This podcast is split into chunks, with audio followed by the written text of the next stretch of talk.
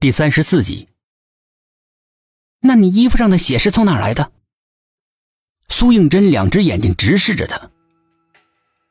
我看你这些天脸色不好，想去菜场买鱼煮汤给你喝，谁知道老板杀鱼的时候，鱼拼命的挣扎，溅了我一身的血。真的吗？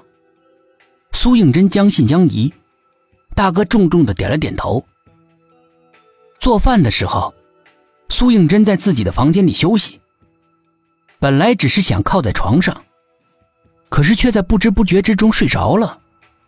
但是他睡得很不安稳，就像是有个人在他耳边叫他的名字。那个声音苍老，但很慈祥。谁？他猛地一惊，从梦里面醒过来。房间里面空荡荡的，天已经半黑了下来。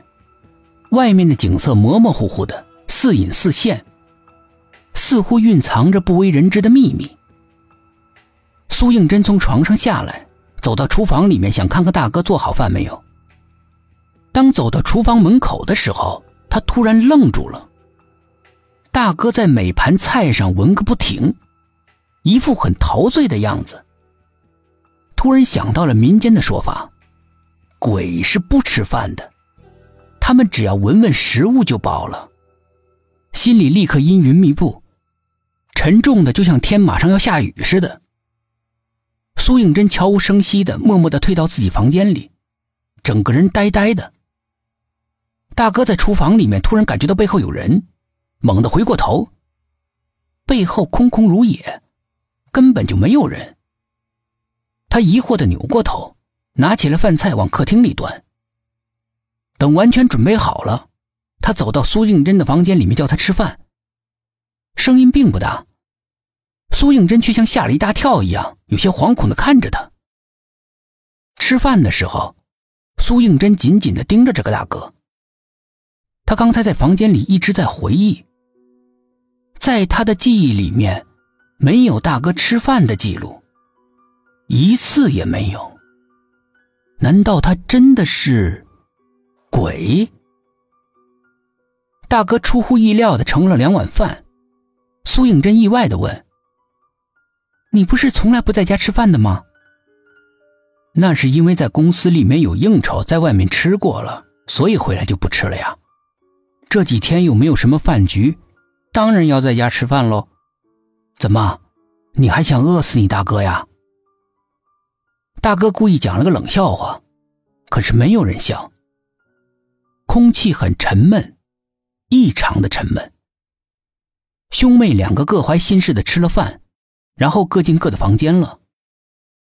苏静轩盯着苏应真的背影，心里面充满了疑惑。一晚上，苏应真都是心神不宁的，总是做着各种奇怪的梦。梦里面自己被人从万米高空扔了下来，摔了个粉身碎骨。他在梦里面看到自己的尸体，觉得很陌生，好像死的并不是自己。刚这么一想，突然间感到心悸，人从梦中猛地惊醒过来，睁开眼，床前似乎有一个人影一闪而过。苏应真心里面惶恐，他立刻从床上坐了起来，大口大口的喘着气，定了定神，悄悄的出了房门。客厅里一片漆黑，但是苏应真不敢开灯。他摸黑的走到了大哥房门前，刚把耳朵放在房门上，准备细心的聆听一下，房门就吱呀一声开了，里面的光线立刻延伸了出来，大哥的脸出现在他面前。苏应真一时愣在那儿。你在干什么？我。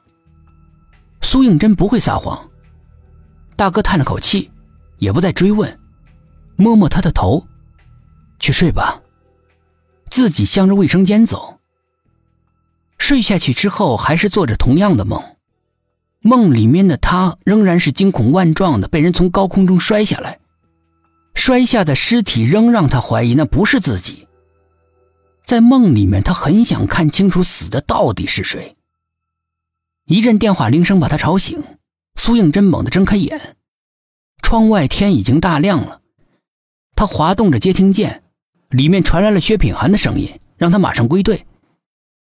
苏应真还不想见到他，语气冰冷地说：“我的假还没休完呢，不想上班。”